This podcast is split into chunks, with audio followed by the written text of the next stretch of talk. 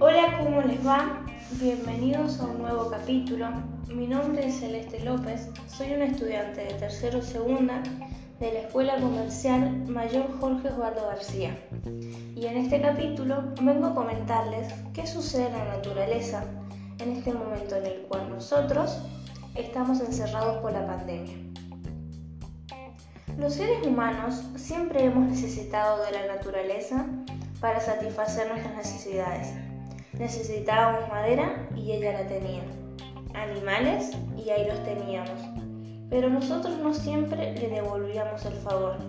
A lo contrario, la utilizamos como basurero. Contaminamos sus aguas, utilizamos sus bosques y no los reemplazamos. No dejamos ni a los animales reproducirse y estos se fueron extinguiendo. Contaminamos hasta el aire. La utilizamos para nuestros bienes y nos olvidamos de dónde los obteníamos. Pero, ¿qué está pasando en la naturaleza sin nuestra presencia? Con lo que está pasando en el mundo, la naturaleza ha empezado a recuperarse de nuestro desastre sola.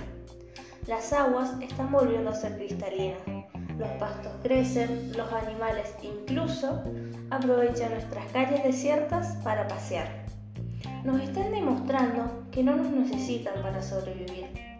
Pero nosotros sí a ellos. Entonces, ¿por qué no los cuidamos? Se están recuperando sin nuestra presencia. Aprovechemos este avance que llevan y empecemos a cuidarla. No es trabajo de solo algunos hacerlo. Yo sé que para todos es un castigo no poder salir. No ver a nuestros amigos y familiares es difícil, pero la naturaleza se lo está tomando como un tiempo de sanación, un tiempo para recuperarse y seguir adelante. Cooperemos y hagamos que sea eterno. ¿Qué podemos hacer para frenar nuestras acciones?